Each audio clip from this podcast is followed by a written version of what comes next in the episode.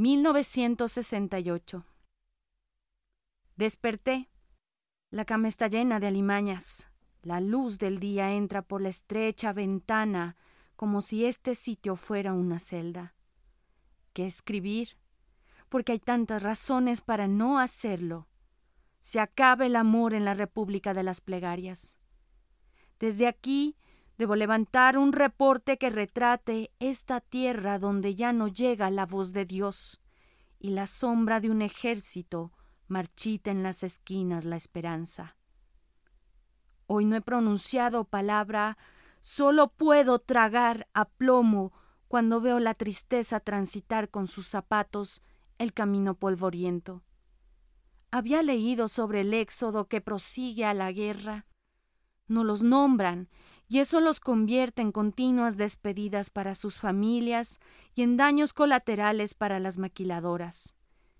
Viene a mi memoria la letra manuscrita en esas hojas a rayas y el marcador de texto pintando una línea roja que va perdiéndose en la violencia de la carcoma que envenena. En el somnoliento rugido de la tarde las veo retocerse entre el calor y el color. Ellas y yo luchamos, pero ellas vencen. El rastro de sus tropas se ha extendido hasta mis pesadillas. Hace bien saberse de carne y hueso, amarrada a un fin. Eso pienso cuando veo a la garrapata escabulléndose entre el humo del sueño anterior. Meses atrás, el acoso de aquellos que roían la alegría era constante, era insaciable. Ahora habitan las banquetas de la ciudad hacen efectivo su derecho a depredar, nos roban la integridad y nos desconsuelan. La dislocación de la esperanza es triangular, traidor, alma dividida y el instrumento de la traición.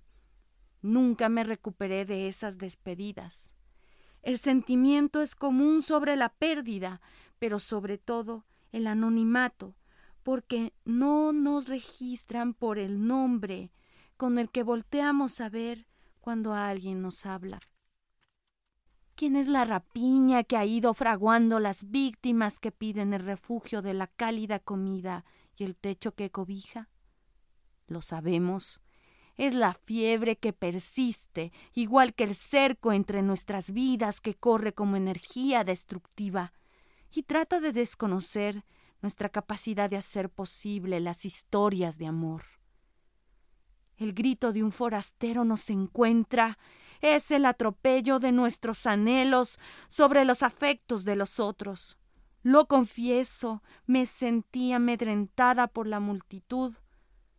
Hombres y mujeres que escondían el rostro detrás de la vergüenza y el dolor. Sus pies no pudieron decidir hacia dónde marchar. Hay experiencias que marcan un antes y un después, no quiero dejarme convencer por el tiempo. Pienso en el resto del tiempo. Siempre me llamaron por mi segundo nombre y nunca me recuperé de esa pérdida. Maldita cucaracha.